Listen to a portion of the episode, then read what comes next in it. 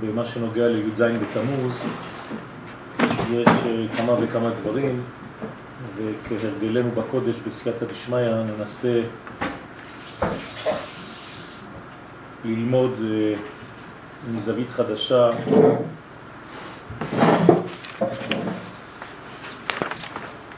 כמה אפשרויות.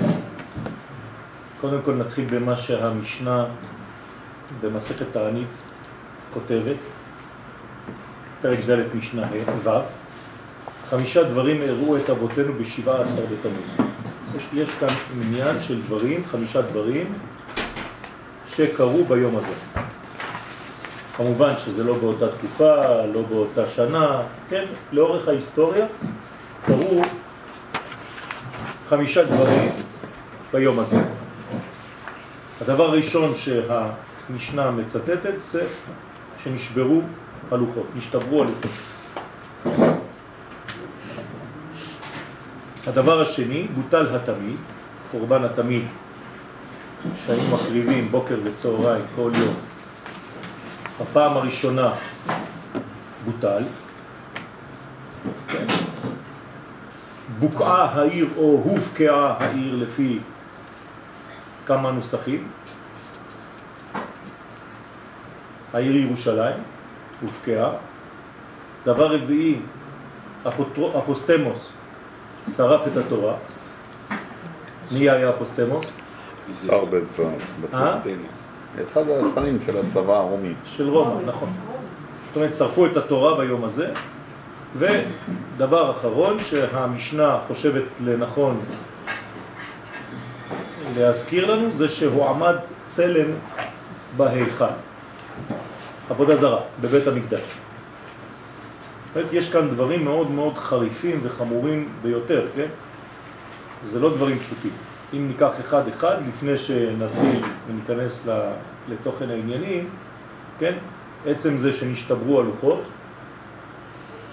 כבר חזרנו על העניין הזה כמה וכמה פעמים, זאת אומרת שהתברר שלא היינו מוכנים בעצם להיות הלוח שעליו הקדוש ברוך הוא בא וחורט את, אה, את, את עניינו. לא היינו מספיק כלים מוכנים, נכונים לדבר הזה. אז כאילו המפגש בין האור לבין הכלי פוצץ את הכלי.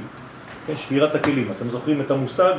הנה, זה אותו דבר. כשהאור חזק מדי ביחס לכלי, קורה משהו בסגנון של שבירת הכלים. דבר שני, בוטל התמיד. זאת אומרת שהעולם הזה כבר לא יכול להכיל את מה? את הנצח, לא את הזמן, להפך. תמיד זה לשון של נצח. זאת אומרת שהזמן הזה שהוא זמן, כלומר החולף, העולם שלנו שהוא תחת מימד הזמן, אינו מסוגל להכיל את ערכי הנצח מבחינת זמנים. קודם דיברנו מבחינת חומר, מבחינת זהות, שהזהות האנושית, הישראלית, לא יכולה להכיל את ערכי הקודש, נשתברו הלוחות. עכשיו אותו דבר במימד הזמן. הזמן העולמי שאמור לקלוט את ערכי הנצח לא מסוגל. אז כשהנצח כביכול יורד לעולם הוא מפוצץ את הזמן. אז איך זה מתבטא? בוטל התמיד. כלומר אין יותר קורבן תמיד שעניינו זה דווקא הדגש על המילה תמיד. אין התמדה. הדבר שהוא תמיד, שהוא נצח, איננו. דבר שלישי, הובקעה העיר. ירושלים זה מלכות. כשחז ושלום נפקעת המלכות, נפתחת המלכות לדבר זר, לא לקודש. זה כאילו חז ושלום שאלמנט זר בא ואונס את ירושלים. ולכן החומות של ירושלים כבר לא מסוגלים להגן עליה. אז יש כאן גם כן דבר שהוא בלתי הגיוני מבחינת אדם מאמין. איך ירושלים שכל כולה קודש, אתם יודעים שירושלים היא קודש, אפילו אם אין ספר תורה בירושלים, אומרים תחנון כי כולה ספר תורה. לא אומרים תחנון במקום שאין בו ספר תורה, אתם יודעים את זה, לפי ההלכה. למשל אתם הולכים לבית, אם אין ספר תורה בבית, לא אומרים תחנון, אנשים לא יודעים את זה. ואתם מתפללים שם. אבל ירושלים אין דבר כזה, כי כולה קודש, כולה ספר תורה, כולה תורה. ואיך ייתכן שבמקום כל כך גבוה יש בקע, יש סדק. גם זה לא מתקבל על דעת מבחינה אמונית. דבר רביעי, שרף אפוסטמוס את התורה.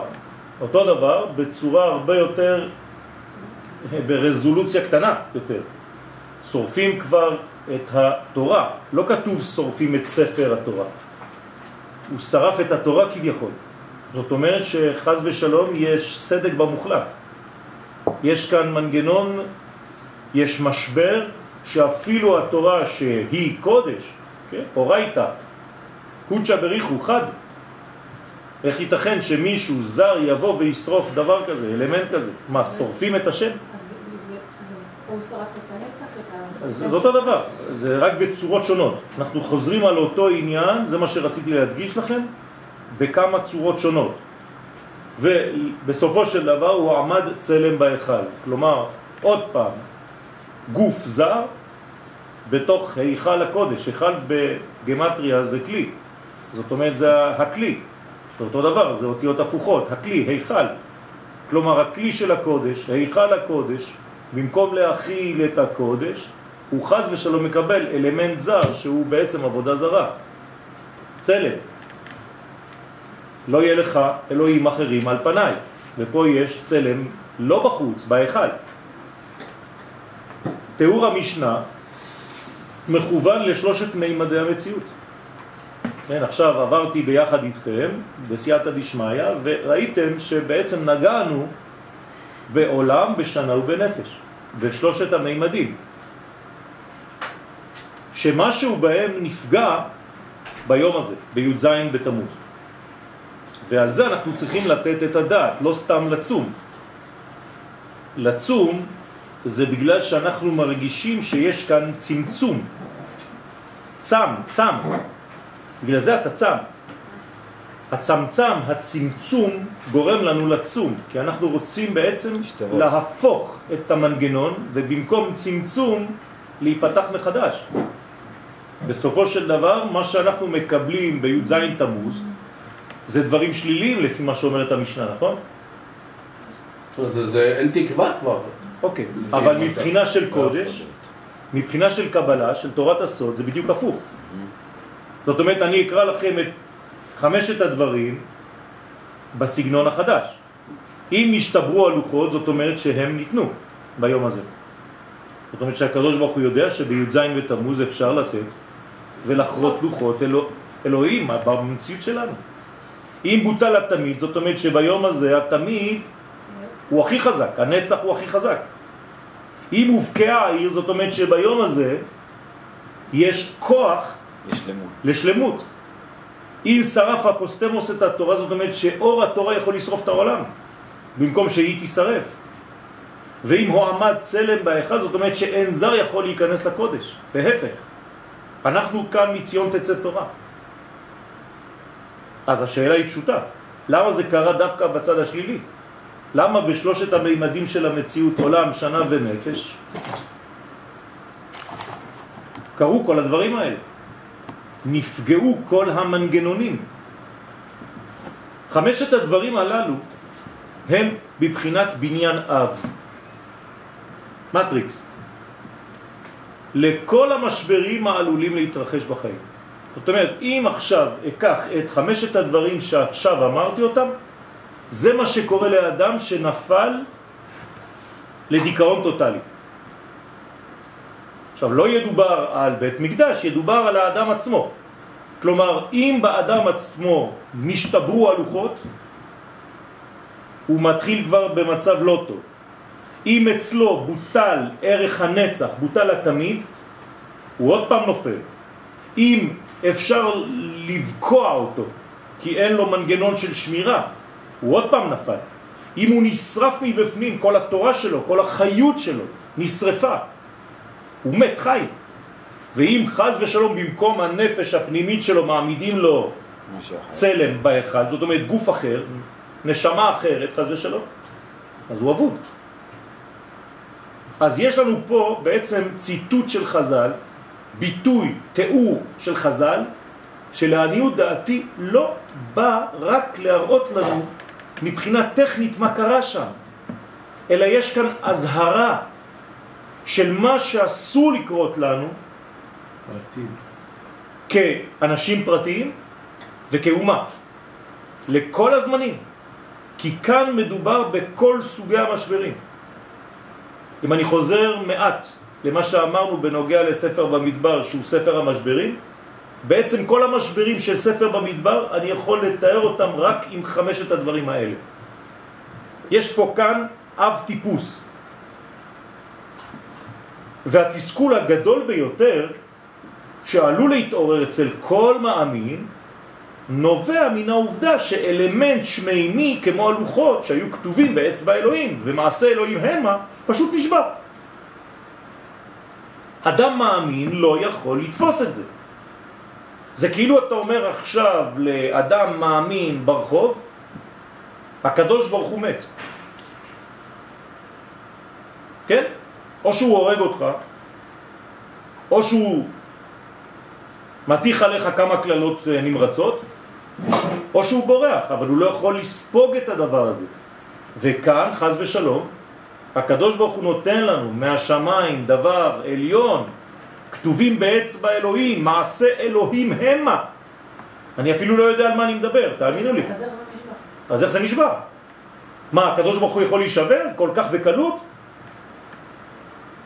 אז איזה אלוהים אני מאמין? באיזה אלוהים אני מאמין? חס ושלום, אתם מבינים את התסכול של האדם? זאת אומרת שהמשבר כאן הוא משבר הרבה יותר עמוק מהתיאור עצמו. אני לא מסוגל לשאת בנפש שלי כאדם מאמין שיש חורבן כזה. שיכול להיות חורבן במוחלט, באלוהי. קשה לי, וזה לגיטימי. זה צריך להיות קשה. זה עדיין חומר. זה לא, זה לא חומר. זה עדיין חומר. לא, מעשה אלוהים המה. אני לא יודע מה זה. זה חרוט, אבל עדיין זה... זה, מה, זה, לא, זה, לא. והלוחות, כל- לוחות אלוהיים. כל לא הדברים כתוב- האלה, כל הדברים האלה, לא, זה עדיין, לא עדיין. עדיין דברים אנושיים. לא, לא. תמיד זה לא דבר אנושי, זה נצח. זה עדיין בהמה שמביאים לבית זה- המקדש. זה- שהאדם ברא, זה לא, לא... לא, זה לא לא, בא לא. התורה זה דבר אנושי. לא, אבל זה עדיין... זה אלוהי. אותו ספר תורה שהוא שרף. לא כתוב ספר תורה. הדגשתי. תורה. לא כתוב שהוא שרף- ספר תורה. בפועל יודעים שזה ספר תורה. לא, זה, זה בדיוק העניין, חז"ל לא מדברים בצורה כזאת, הם יודעים לדבר חז"ל. ולכן אמרתי ואני חוזר כל פעם, אם אתם לא מצטטים בדיוק מה אומרים חז"ל, אתם נופלים לפשט הדברים. אז מה הוא שרף? איזה תורה הוא שרף? יפה, זה בדיוק מה שאני שואל אותך. איך אפשר לשרוף תורה? ספר תורה אני יודע איך שורפים, ראיתי בשואה. אבל את התורה, זה אני לא יודע. זה חידוש רבותיי, אם באתם לשמוע רק את החידוש הזה, מספיק. כל מה שנאמר כאן הוא לא בכלל אנושי, הלוחות הם לוחות אלוהיים.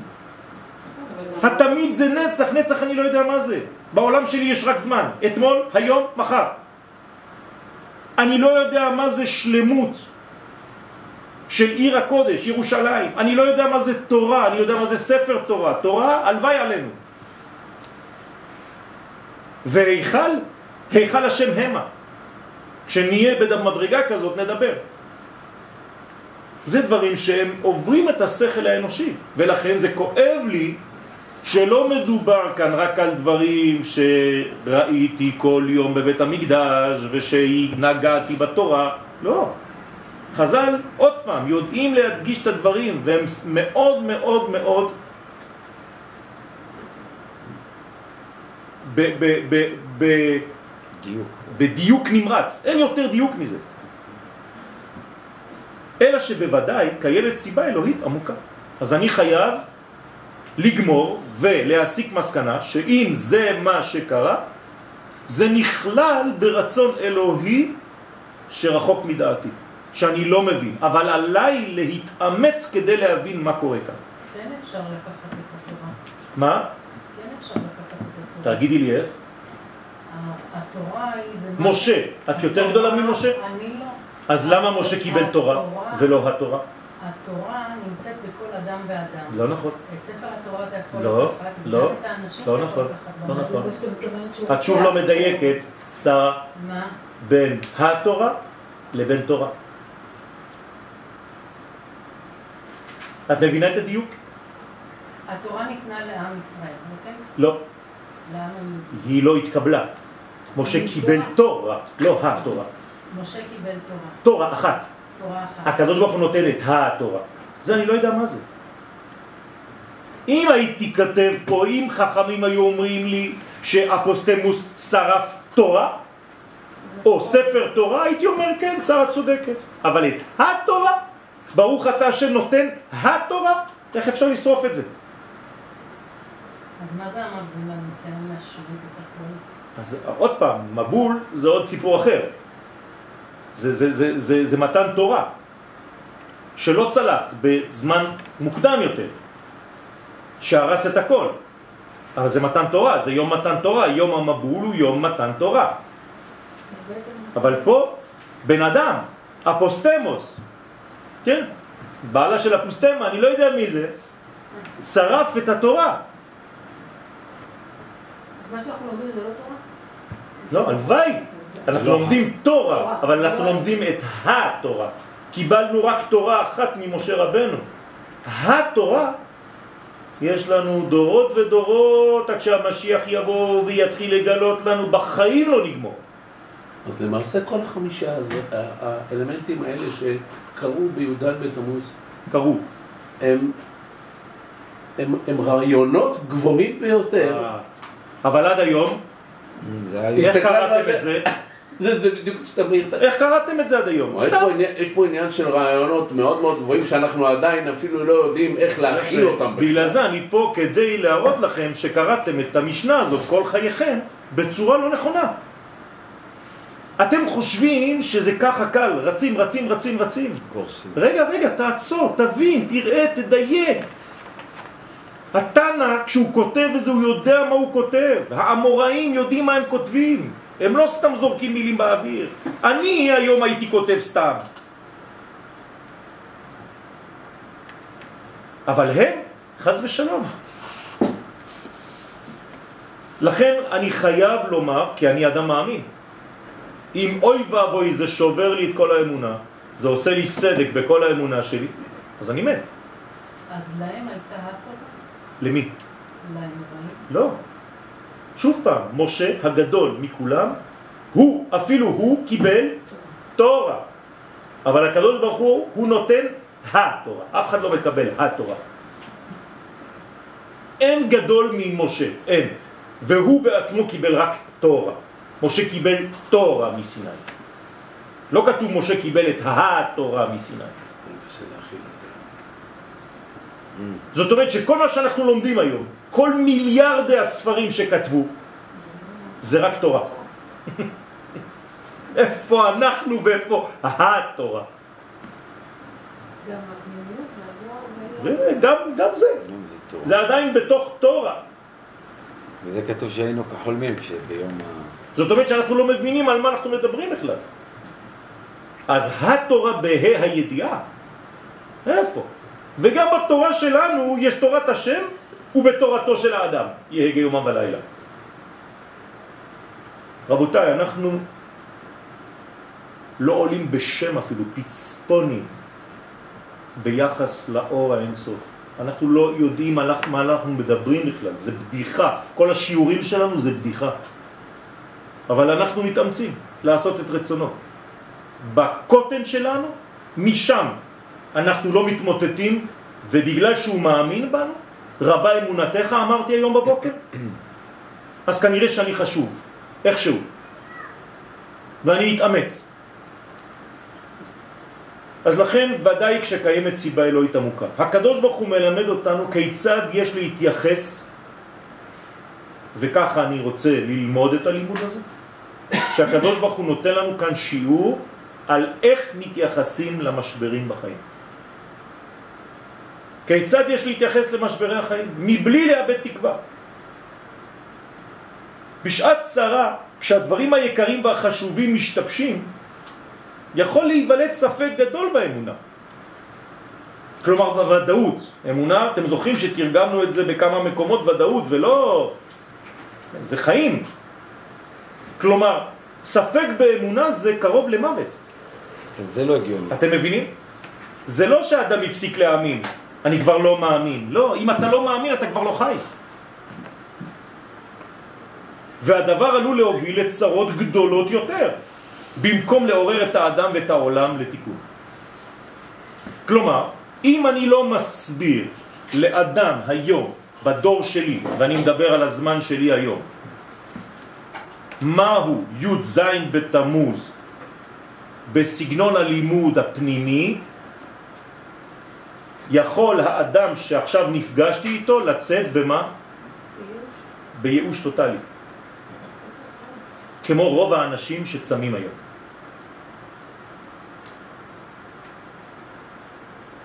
שאולי אפילו לא מצפים למשהו, כי כל כך כל כך רמסו את האמונה, את, ה, את התקווה הזאת, שאתה בעצם, כן, היום כל מה ששמעתי ברדיו, זה רק זה.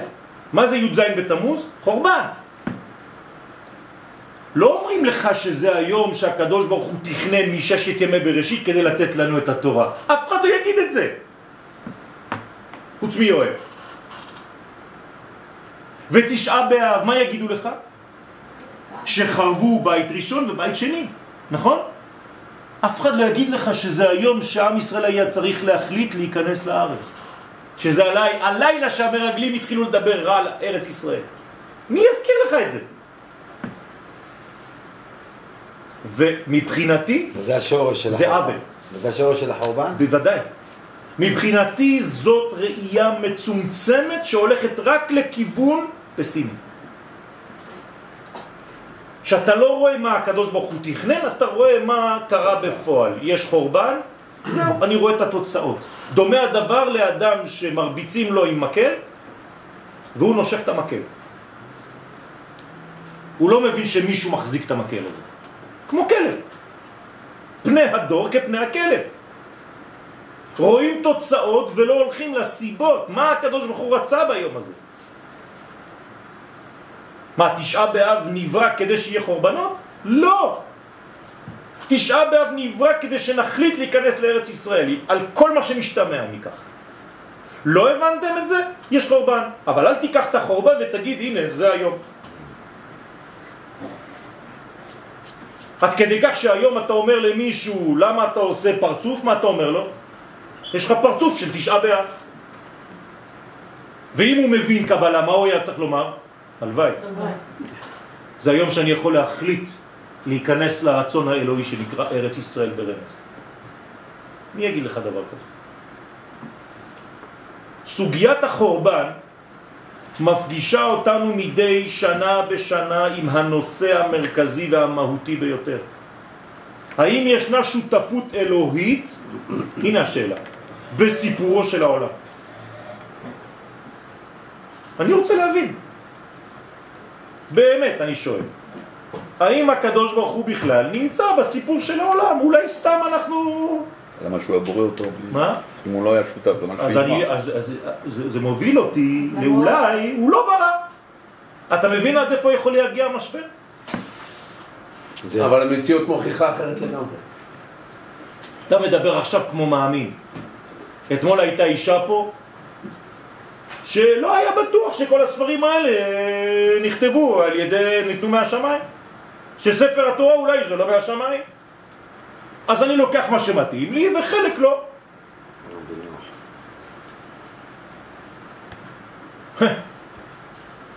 אז אני יכול להיות מסורתי, תלוי בשם, יש T, C, B, כן? זה מסורתי. חותכים את מה שמתאים לי, וכל מה שלא מתאים לי אני שם במגירה, אני אומר, לא, זה לא יכול להיות, זה לא בא משם, זה לא מאותו מקום. כלומר, לא איש אחד, לא דמות אחת, לא אישיות אחת, לא זהות אחת כתבה את התורה. זה מה שזה אומר. ולכן יש לך מבקרים של התנ"ך, של התורה, שאומרים לך, התורה לא ניתנה מהשמיים, זה סתם אנשים בכל מיני דורות שבאו והוסיפו קטעים. אם זה ככה, אני לא מאמין, לא רוצה להאמין. קשה לשכל האנושי לתפוס רעיונות העומדים לכאורה בניגוד להיגיון. אנחנו משתגעים מדברים כאלה, כי זה אלוהי, כל הזמן זה חוזר. איך יש לי בחירה חופשית אם הקדוש ברוך הוא יודע? מה אני הולך להחליט? נכון? שאלה הזאת חוזרת כל הזמן. הרי הוא יודע מה אני הולך להחליט. אז אין לי בחירה חופשית. ואתה לא מבין שמדובר בשתי קומות שהשכל שלך לא מסוגל להבין בכלל. איך ייתכן שלוחות הברית שירדו מהשמיים יישברו? לא מבין. איך ייתכן שבתי המקדש יחרבו? לא מבין. לא תופס. עובדות אלה, עובדות, נשבע. אין מה לעשות, נשבע. עובדות אלה אומנם כואבות וקשות לעיכול, אך מצד שני הן ממחישות עד כמה חשובים המחשבות, הדיבורים והמעשים שלנו בעולם הזה. אתם מבינים עכשיו אני לוקח הפוך על הפוך. אם הקדוש ברוך הוא על כל טיפס קטן שאתה חושב ואומר, הוא עושה משהו, זאת אומרת שאתה חשוב, ומה שאתה אומר זה חשוב. אז אל תשחק אותה קטן כזה שלא משפיע על העולמות. עובדה, כל דבר, כל תנועה קטנה גורמת למשבר, או לבניין. זאת אומרת שהקדוש ברוך הוא חס על כל בניין של האדם, וכשהאדם מוציא מילה מהפה שלו, זה בניין או חורבן. לבד. אני זוכר בישיבה, הרב סיפר לנו שהיה מקובל אחד שהיה עושה כוונות וכשהוא היה מתבלבל בכוונות הייתה יוצאת לו גולה מאחורי האוזן כל פעם שהוא היה טועה בכוונה גולה כזאת עד שהוא היה חוזר ולומד והגולה הייתה חוזרת זה היה כאילו אצלו סנסור. טמפרטורה, סנסור והמקובל הזה מה אמר? עכשיו אני יודע שהכוונות שלי חשובות כי אם לא קורה כלום כשאני מתבלבל או כשאני אומר, אז מה אכפת לי? אבל עכשיו אני רואה שיש תוצאות במציאות. אז מצד אחד אתה יכול להיכנס לדיכאון, מצד שני אתה אומר, רגע, אם קורים כל כך הרבה דברים בגלל המעשים הקטנים שלי, אז אני לא כל כך קטן. ועד כמה יש להם השפעה על כל המתרחש בחיים. וכאן רצוני בשיעור הזה להחזיר לעצמנו את האחריות לחורבן, למשברים ולכל מה שקרה בחמשת התיאורים האלה של המשנה. לעתיד. לעתיד, לעכשיו, להווה שלי. עצם המשבר מוכיח שישנה זהות אינסופית, אני קורא לה זהות, כן? כדי לא לקרוא לזה כוח אינסופי, כן? כי, כי הקדוש ברוך הוא היא זהות, הוא, הוא אומר לי, אני, אנוכי. זאת אומרת שזה מוכיח, עצם זה שיש משבר, כלשהו, לא חשוב מה, שישנה זהות אינסופית המתייחסת למעשינו התחתונים ושהמפעל האנושי נלקח בחשבון וברצינות למעלה. זה לא שמה שאני עושה לא שווה כלום ולא אכפת למישהו שם למעלה מהמעשים שלי, לא, אומרים לך אכפת לי ועוד איך אכפת לי לפי מה שאתה עושה אני עכשיו עושה חורבן. לפי מה שאתה עושה אני עכשיו עושה בניין. אתה תחליט. זה חשוב מאוד. אם מדינת ישראל היום לא הייתה מצליחה להתפתח כמו שהיא מתפתחת, ברוך השם, הייתי יכול להגיע למסקנה שהקדוש ברוך הוא לא רוצה את המדינה הזאת. עצם העובדה שבמציאות זה מצליח ומתקדם וכל העולם מקנה, זאת אומרת שהקדוש ברוך הוא נמצא בתהליך ושמה שאנחנו עושים עם כל הבלגן וכל הרע יש בכל זאת טוב הרבה. והתקדמות. אז איך- אז איך זה כל אחד יש לו את הבחירה, ומצד שני יש את הלמעלה שאנחנו עושים כמו מראה. אז עוד שוב פעם, הבחירה שלך היא בעצם מולידה תגובות. זה לא שהקדוש ברוך הוא שבר את הלוחות. הלוחות בעצם, תשימו לב עוד פעם לדיוק של חז"ל, נשתברו. מה זה נשתברו? מעצמם. אתם מבינים? זה לא פיזי שמישהו בא בשבת. נשתברו, מה זה נשתברו? אליהן. אף אחד לא שבר אותן, אי אפשר לשבור אותן, וכאן אני לאט לאט מכניס אתכם, אתם רואים את הדיוקים? זה פשוט פלא. כן, אבל הרב קוק כותב שהגאולה השלישית לא תלויה במעשים שלנו, היא תלויה בסגולה שלנו, אבל יפה, במעשים. יפה. זאת אומרת, אז בוא נראה. ההשפעה של המעשים זאת אומרת. שיש תקופה במציאות, שגם את זה צריך לקחת בחשבון, שזה רצון השם, שהחל מאלף השישי בשנת, שאני לא אגיד פה, מה שיקבע את הגאולה האחרונה זה כבר הסגולה וכבר לא המעשים. ואסור לי להגיד את זה כי זה לא יותר מדי חינוכי, כי על זה גם נפלו על הרב קוק. אבל היה לו את האומץ לעשות את זה, ולומר את זה. בן גוריון עצמו אמר את זה. אמר את זה לפני המוות שלו. בן גוריון קדם לרב קוק, נכון? לא, אני אומר, אה. אני אומר, לפני המוות שלו היה איזה רעיון, ש... הוא מובא היום, ראיתי את זה, והוא דיבר בעיקר, לא האמנתי שככה בן אדם ככה מוציא מילים כאלה, זה היה פשוט מדהים. הוא דיבר על הסגולה של העם היהודי, איך. הוא הסביר את זה. אז זה בדיוק העניין. עכשיו, מי שתפיסתו מוגבלת למשבר עצמו, בוא ניקח את הדברים עכשיו בגובה עיניים. אתה עכשיו חווית משבר. מה אתה עושה? לוקח את המשבר עצמו. מי שתפיסתו מוגבלת למשבר עצמו, ולעובדה שמשהו קרס בקרבו, אוקיי? משהו נשבר עכשיו, זה מה שמעניין אותו, הוא חולה, לא מעניין אותו אף אחד עכשיו. רק הוא, הפרסונה שלו. ואינו מבין שישנה גם סיבה עמוקה יותר, הדורשת טיפול כלשהו במצב. הרי שהוא דומה לכלב שנושך את המקל מבלי להבחין בכך שמישהו מחזיק בו. בשעת משבר, עכשיו אני רוצה לתאר מה קורה בזמן של משבר, לא חשוב איזה. וכל אחד יכול לקחת את זה לדוגמה הפרטית שהוא מרגיש בפנים.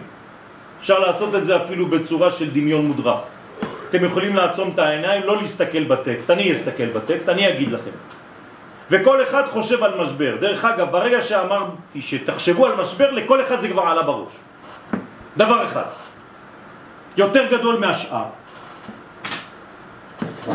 בשעת משבר אמונתו של האדם עלולה להיחלש ואת מקומה תופס הספק. בוודאי. כי אין וקום, נכון? מה שריק מתוכן מתמלא בקליפה. אין אדם עובר עבירה, אלא אם כן נכנסה בו רוח אחרת, רוח של שטן, רוח שטות. לא סתם ספק באמונה הפשוטה שלו, לא, אלא ספק הרבה יותר רחב, כזה שמשדר לאדם שבאמת אין שום ערך לחיים, ככה זה מתחיל, אדם שהוא בדיכאון, הוא יגיד לך, לא שאני במשבר עכשיו, נו באמת, מה יש בכלל, כל החיים האלה יש להם ערך? לכל מה שקורה פה. הוא יכול לאבד את אמונתו בצדקת דרכו, הוא אומר, אז תגיד לי, אולי אני טועה. אולי כל מה שאני עושה זה טעות אחת גדולה. ובחינוך שהוא קיבל מהוריו ומרבותיו, כלומר כל מה שלימדו אותי לא שווה גרוש. יסודות. שיקרו לי.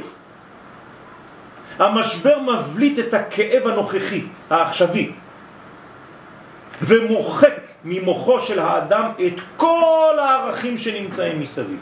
כלומר, הוא כל כך כואב את הכאב הספציפי, ששום דבר אחר לא נמצא. מבחינתו, רק הכאב הקיים, קיים, ואין שום דבר זולתו.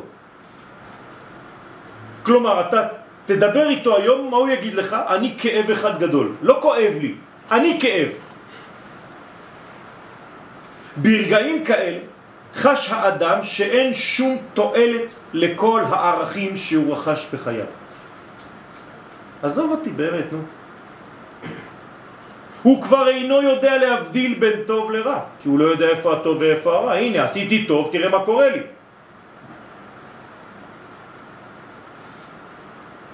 זה לא צודק. אז כנראה שאתה יודע מה?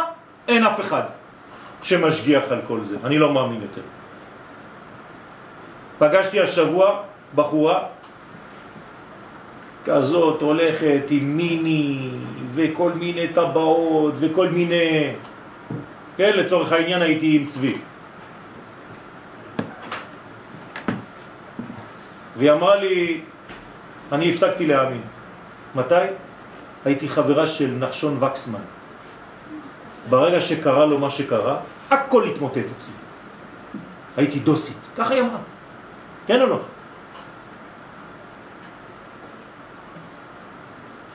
זאת אומרת, אין כבר אמת, אין כבר שקר, אז מי צודק פה? מבחינתו אין שום סדרן. כן, אני משתמש בערכים של אבא שלך, צוריאל. זכר צדיק וקדוש לברכה. המשגיח והמנהל את כל המתרחש בעולם. אין כבר סדרן, אין מי שמסדר את התנועה. אבא של צוריאל היה קורא לקדוש ברוך הוא הסדרן הגדול. אז אין סדרן כזה. תראה, הכל תוהו ובוהו. אין אלוה ואין תועלת לשום דבר. אפילו העולם נראה לו ללא תכלית וללא סיבה. אנחנו סתם זרקו אותנו פה, נולדתי, אני לא יודע מי נגד מי פה. תעזבו אותי, נו באמת. הסכנה העורבת למי שאינו מעמיק בסיבת השבירה, ולכן חשוב ללמוד את זה דווקא היום, ודווקא בשלושת השבועות הללו, מי שלא מעמיק בסיבות של המשברים, הסכנה היא שכל חייו יישברו. החיים שלו נשברים, הוא כבר לא מאמין בכלום. החשש הוא שאדם כזה ייפול אל מערבולות הדיכאון עד כדי כך שיאבד את עצמו לדעת, חס ושלום. אדם יתאבד, כי הוא כבר לא מאמין בכלום. אין למה לצפות. כמובן שאין חיים אחר המוות ואין כל את השטויות האלה. שום דבר לא קיים. הוא יכול בזמנים כאלה לשכוח את יסוד החיים, הקובע שיש קצבה לחושך ולצער. קץ שם לחושך. הוא שוכח את הפסוק הזה.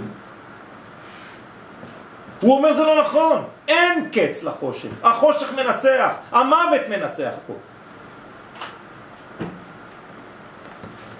האבל המורגש, תשימו, למי, תשימו לב למילה אבל. איך בנויה המילה אבל? א' בל, כלומר אין אחדות, בלי א'. זאת אומרת שהאבל מאבד את התכונה האחדותית. הכל מפוזר אצלו. זה בלי א', בל. כן, מבחינתו זה פיצול. נכון. הוא נמצא במנגנון של פיצול. הוא כבר לא יודע, הוא כבר לא יודע כלום. ולכן האבל המורגש בשלושת השבועות המכונות בפי חז"ל ימי בין המיצרים. תשימו לב לדיוק של חז"ל, מה זה ימי בין המיצרים? זאת אומרת שיש לי בעצם שני מיצרים. מיצר אחד שהוא 17 בתמוז ומיצר שני שהוא תשעה באב. ובינתיים יש ימים, אבל הם בין המיצרים. מי קובע? שני המיצרים האלה. ואם אני לא לומד את מה שיש במיצר הראשון, י"ז בתמוז, ובמיצר השני האחרון, תשעה באב, אתה לא תבין את הימים לא יודע מה זה. עכשיו, מה זה מיצר? למה הם לא אמרו בין המשברים? כי הם רצו שהצליל באוזן שלנו יזכיר לנו מצרים. כמו שיצאנו ממצרים, אתה צריך לצאת מהמשבר הזה. ואם אתה לא יוצא ממצרים, אתה לא תצא ממיצרים. כלומר, יציאת מצרים צריכה לפעול ביתר סט בזמן הזה. לא יצאנו לבד ממצרים. מה? לא יפה, לבד. את צודקת. אבל אני צריך ללמוד מהיציאה הזאת, שקודם כל יש סדרן. יש מי שמכוון את התנועה. זאת אומרת שבדיוק לשם אני מכוון. אם את לא מבינה מה קורה לך פה, תדעי לך שבמקום גבוה מוציאים אותך. למה? כי פשוט הקדוש ברוך הוא לא יכול לאפשר לעצמו נשאר. לפספס את בריאתו. אין דבר כזה. להיכשל. הוא לא יכול להיכשל, אין כישלון אצלו. אז ארבעת של לשונות הגאולה למעשה, ש... שמה שקרה לנו במצרים, חמש, נכון, כי זה ה- נכון? חמש לשונות של חמש גאולה. לשונות של גאולה למעשה, אז אה, זה פועל יוצא שגם עכשיו, יפה, אתה צריך להשתמש בהם וללמוד מזה איך אני יוצא מהמצב הזה עכשיו. אמרתי שזה אב טיפוס לכל המשברים. אבל מה קדם לאב טיפוס הזה? מצרים. ומה קדם לאב טיפוס מצרים? אה? שבירת הכלים. לפני בריאת העולם. זאת אומרת, אם אני רוצה עכשיו לתת שיעור על י"ז בתמוז, איפה אני חייב להצביע על מה? על מה שקרה בשבירת הכלים. אתה יודע מה זה שבירת הכלים? לא למדת. אז איך אתה יכול לטפל עכשיו בי"ז בתמוז? אתם מבינים את, את, את האירוניה? אם אתה לא יודע מה זה מקור השבירה, מקור המשבר, המשבר הראשון, לפני ההיסטוריה בכלל, איך תדע לטפל במשבר היסטורי, שהוא הרבה יותר קטן? אתה מדבר על האור והכלי לפני כל ה... כן, כן, לפני הבריאה, לפני עולם התיקון. מי לומד את זה?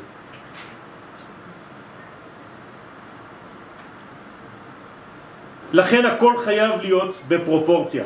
חייבים אנו ללמוד באותה תקופה כמה השם יתברך מכבד את מעשינו, עד כדי כך שישנן תגובות במרכאות אלוהיות לפי המעשים. ועובדה זו אמורה להפיח בנו תקווה שיש מי שמכוון את התנועה מלמעלה ושלכל דבר ודבר ישנו כיוון וסיבה מדויקת, אין אפס, הקדוש ברוך הוא לא מתבלבל. כל פעם שאתה אומר זה לא צודק, לא מגיע לו, זה אומר שאתה אומר לקדוש ברוך הוא אתה טעית. ואנחנו מבקשים מהאבל שעכשיו המת שלו מת. לומר שיש דיין והוא אמיתי. ברוך דיין האמת. זה חינוך רבותיי. ישנה משמעות לכל האירועים הארציים וזה כשלעצמו אמור לעודד אותנו לשוב אל מגמת התיקון. אנחנו לא לבד, אף פעם אל תחשבו שאתם לבד. גם כשמרגיש לכם לבד, שאף אחד לא מבין אותי, ואני מתמודד לבד מול כל מיני דברים, זה לא נכון, זה חוסר אמונה. אני מדבר גם על עצמי, כולם אומרים את זה. אבל ברגע שאתה אומר את זה, אתה מראה כמה באותו רגע אתה לא מאמין.